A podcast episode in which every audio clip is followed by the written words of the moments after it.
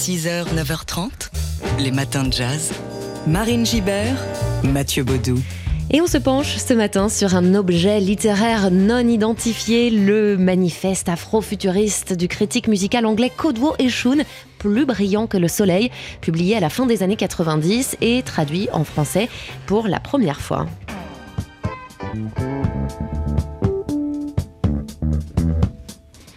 Un livre euh, très dense, hein, paru aux éditions de la Philharmonie, en marge de l'exposition Basquiat Soundtracks, qui démarrera le 6 avril prochain. Ouvrage dédié donc à tous les mutants, comprendre à quiconque s'intéresse aux musiques noires et à leur mutation électronique à partir de la fin des années 60, d'où ce Spider d'Herbie Hancock, sorti en 76, qu'on entend sous nos voix.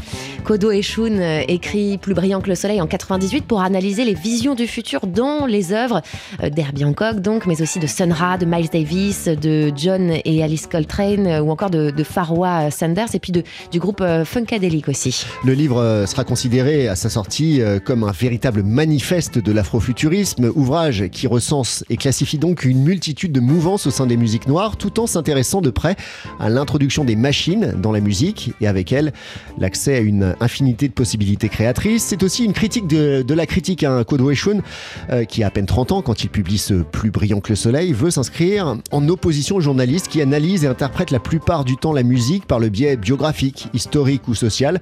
Pour lui, au contraire, chaque morceau raconte son histoire propre, une fiction avec un univers, des personnages, des créatures, et c'est cette fiction-là qu'il théorise dans ce livre. Et il le fait avec un langage nouveau, inspiré de la musique elle-même, comme nous l'explique la traductrice Claire Martinet, jointe par Manon Brimaud. La langue est très littéraire et très musicale. Euh, pas seulement parce qu'elle parle de musique, mais parce qu'elle l'est de manière inhérente. Dans l'introduction, j'en parle comme d'un mix de sons et de mots. Je parle de mots-sons ou de langue sonore. Et c'est parce qu'Eshun fait avec la langue ce que fait la musique qu'il décrit. Et toutes les théories qu'il développe pour chaque genre musical abordé sont fondées sur la description détaillée de morceaux, dont il reproduit les rythmes, les mélodies, même les vélocités dans les phrases. Par exemple, si on prend sa description de, de Herbie Hancock, il crée des mots insectes en décrivant bah, les, les, sons insectes que crée Hancock dans, dans ce morceau-là. Donc la langue est consonante, dissonante, selon les, longs, les sons qu'il décrit. Et c'est ça que j'ai essayé de sculpter un peu, ces glissements-là. Donc reproduire la musique avec euh, les mots, des mots différents, mais les mêmes mécanismes et les mêmes techniques. Voilà une langue qui reproduit les sons insectes euh, d'Herbie Hancock. C'est euh, tout un programme et c'est à lire dans euh, cet ouvrage OVNI, plus brillant que le soleil de Kodo Eshun, traduit pour la première fois en français par Claire Martinet. C'est paru aux éditions de la Philharmonie et ça sort dans le cadre de l'exposition Basquiat Soundtracks qui commence le 6 avril prochain. Les matins de jazz. Et on fait un bond dans le passé. On vous emmène en 1948, le 22 février, il y a tout juste 75 ans, se tenait le premier festival de jazz international au monde. Et c'était à Nice. Des musiciens venus donc du monde entier, réunis pendant une semaine, du 22 au 28 février 1948. Les concerts ont lieu dans deux endroits de la ville, la scène de l'opéra et le casino municipal. Les programmateurs sont Jacques Hébet, le futur créateur de Jazz à Juan, et Hugues Panassier, président du Hot Club de France. Pour la première fois dans les annales du jazz, peut-on lire dans le journal Le Monde, un festival international va permettre à trois orchestres américains et quatre européens de se donner l'assaut pendant huit jours à heure dite devant un parterre d'auditeurs éclairés. Alors côté européen, il y a des formations amateurs belges, anglaises, suisses et françaises. Côté américain, Rex Stewart, Mez Mezro et celui que tout le monde se presse pour apercevoir, c'est Louis Armstrong. Mesdames, Mesdemoiselles, Messieurs, le premier festival international du jazz, organisé par la ville de Nice, est ouvert.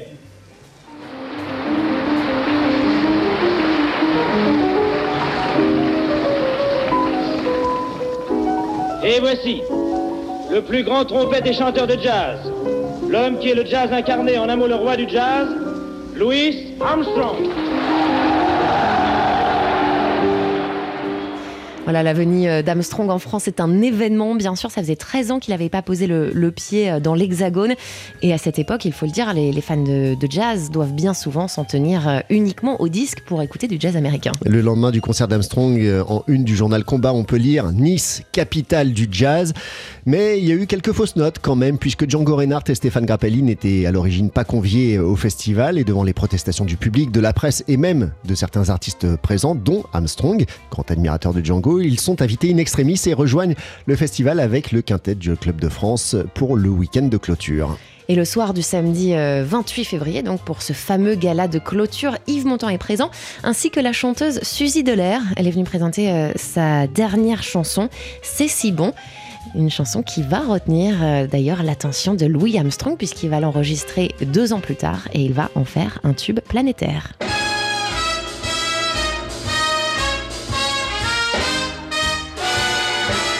Mm, bon. Lovers say that in France, when they thrill to romance, it means that it's so good.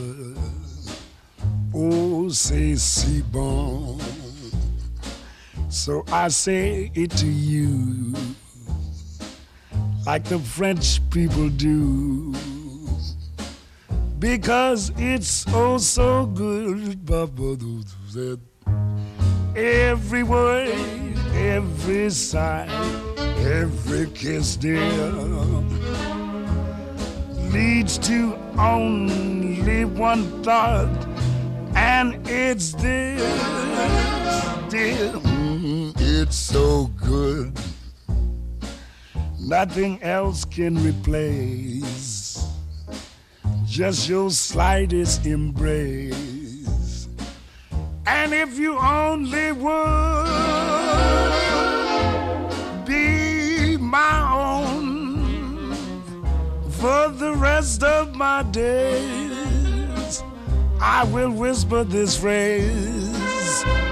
My darling says, si bon, oui,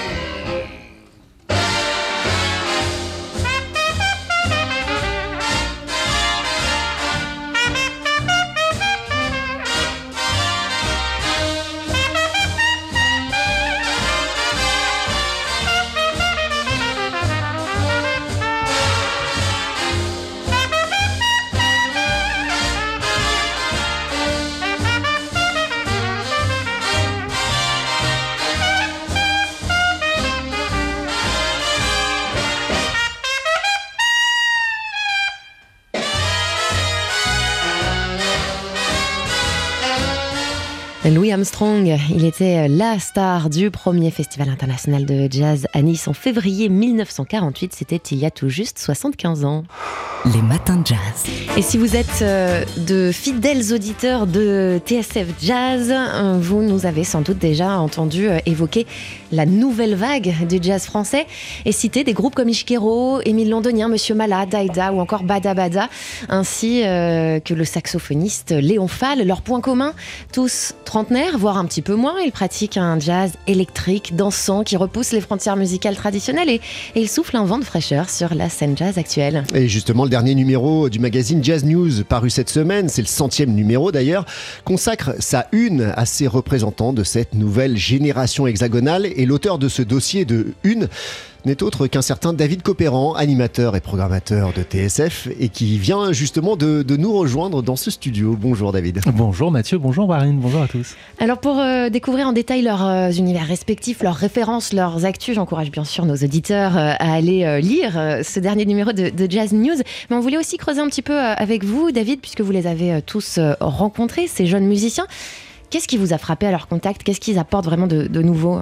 Euh, Déjà un esprit de groupe, euh, un, faire ensemble. Euh, c'est-à-dire qu'ils n'ont pas envie, alors, à parler en Fall, mais ils n'ont pas envie d'avoir le nom d'un gars sur la tête. ils sont vraiment collectifs. la plupart se sont rencontrés sur les bancs de l'école et pas que de l'école de musique. Il y en a qui se connaissent depuis le collège. Donc c'est des vrais groupes de potes à l'ancienne, comme nous, certains d'entre nous ont pu voilà décider de faire un groupe dans, la, dans une cave, dans un garage. et ils ont commencé comme ça. Normalement, ça aboutit à des jazz, à des groupes Et de rock. normalement, ça aboutit, voilà, normalement, ça aboutit Ouais, à c'est des ça, groupes c'est de très rock. rock, le- l'identité Et, euh, de groupe. Et, et en fait, on a affaire à, à- à- à des gars qui ont fait des, des écoles de musique, des écoles de jazz, de musique improvisée, qui s'en sont détournés, en tout cas euh, esthétiquement parlant, pour euh, se ramener vers euh, bah, la musique qui leur parle, la musique euh, qui les branchait euh, quand ils étaient euh, plus jeunes. On a affaire à une génération quand même qui a eu accès à toutes les musiques. Euh, qu'elles soient euh, rock, groove, jazz, soul, hip-hop, tout ce que vous voulez, c'est tout ça qui rentre à l'intérieur de leur, de leur esthétique et, et ça rappelle aussi des groupes de jazz euh, fusion des années 70. hein. L'esthétique du groupe, euh, la- le faire groupe n'est- pas entièrement nouveau non plus. Dans le Ce qu'on lit aussi dans ce numéro de Jazz News sur cette nouvelle vague française, c'est la volonté de travailler alors le, le look, le style, le jeu de scène, et tout ça a un but bien particulier, c'est la communion avec le public et, et faire se lever le public du jazz. Ouais, c'est Antoine. Enfin. euh, Enfin, ouais. C'est c'est Antoine Vidal euh, notamment qui me dit ça, mais ils l'ont tous un peu dit. C'est euh, on apprend tout dans les écoles de musique, sauf la gestuelle de scène, sauf la présence, sauf comment on, on transmet l'énergie au public. Ça. Ils l'apprennent pas, donc euh, ils ont dû s'y mettre sur le tas. Ils s'en ils s'en parlent entre eux, euh, ils se font des répètes, euh, ils travaillent ça parce que c'est inné chez certains, pas chez d'autres. Euh, c'est vrai que la, la présence, le charisme, avoir envie de communiquer, bah, c'est pas forcément donné à tout le monde. Euh, donc c'est c'est ça notamment qui le rôde. Et c'est histoire aussi euh, d'avoir ouais, cette connexion avec le public et que le public en face leur ressemble, euh, qu'ils transmettent la même énergie, que le public réponde à, ce qu'ils donnent. Euh, c'est vraiment quelque chose de très très fort chez eux. C'est aussi peut-être l'idée d'amener un public un peu nouveau au jazz, d'élargir un petit peu le, le public en, en donnant euh, des concerts qui sont euh, ouais, aussi euh, dansants, qui sont aussi des expériences pas que auditives d'écoute, mais aussi de danse, de, partage, de, communion.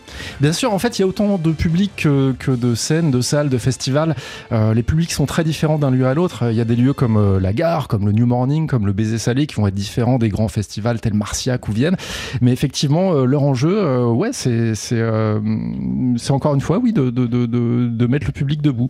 Non pas que le jazz soit par terre, hein, c'est pas ce qu'on a voulu dire avec ce dossier, mais euh, c'est vraiment qu'il y a un truc de danse qu'il faut remettre sur le devant et, faire en sorte qu'on aille au jazz euh, comme on va aux musiques actuelles, comme on va au hip-hop, comme on va à la soul.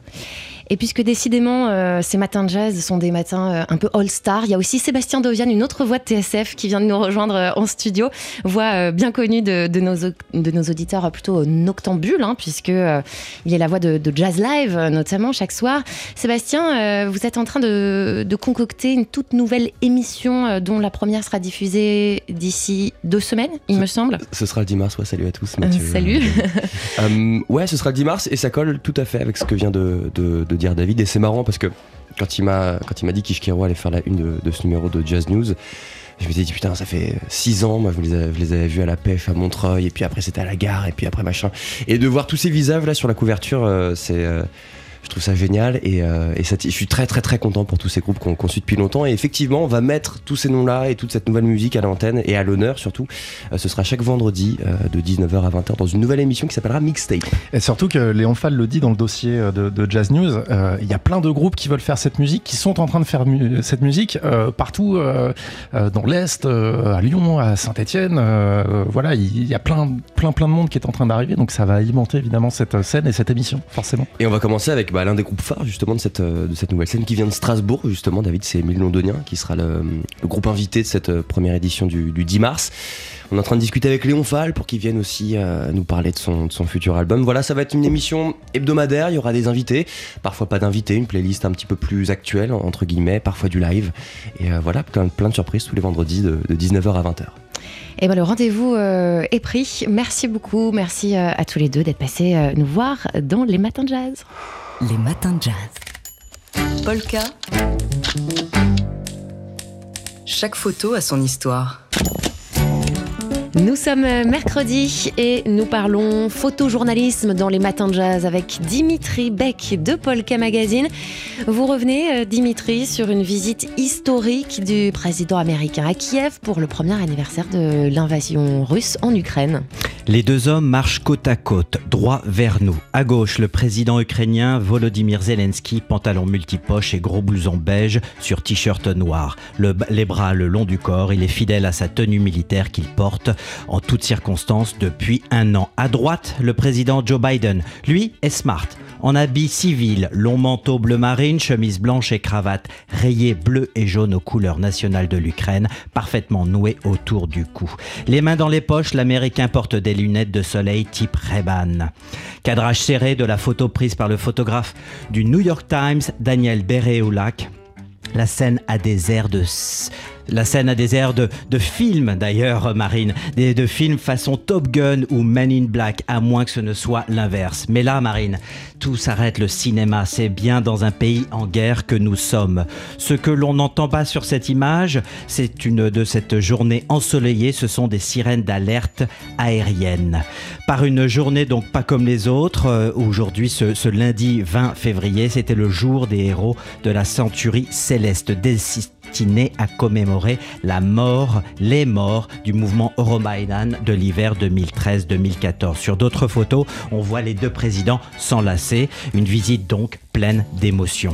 Et c'était une visite euh, aussi, Dimitri, euh, assez inattendue. Et bien plus d'ailleurs, puisque c'était une opération commando, pour ainsi dire, d'organiser cette visite sous haute surveillance, une organisation, une visite dans le plus grand secret, organisée en avion. À le président américain est arrivé en avion en Pologne, ensuite il a voyagé en train de nuit pendant presque 10 heures. Les wagons étaient plongés dans la pénombre. Un déplacement complexe préparé depuis quelques mois, une visite donc historique sans précédent où un président américain se rend dans la capitale d'un pays en guerre dont l'armée américaine ne contrôle pas toutes les infrastructures vitales, a précisé Jake Sullivan, le conseiller à la sécurité nationale qui était du voyage. La délégation donc qui entourait le président était réduite.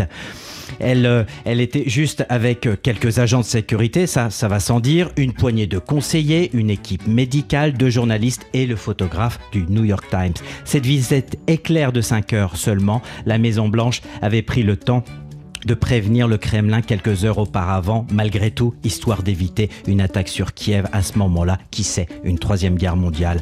Donc cela contraste avec la, ce, ce, et Vladimir Poutine, qui n'a, lui, pas rendu euh, une seule fois visite à ses troupes sur le terrain. Biden, lui, s'est rendu à Kiev pour rendre, montrer le soutien de son pays, l'effort de guerre américain aux côtés des Ukrainiens. Le président Zelensky a même dit merci d'être venu, monsieur le président, à son homologue. Un an après, Kiev tint toujours, la démocratie tient, a dit le président américain, l'Amérique se tient à ses côtés, le monde se tient à vos côtés. C'est tout ce que raconte cette photographie.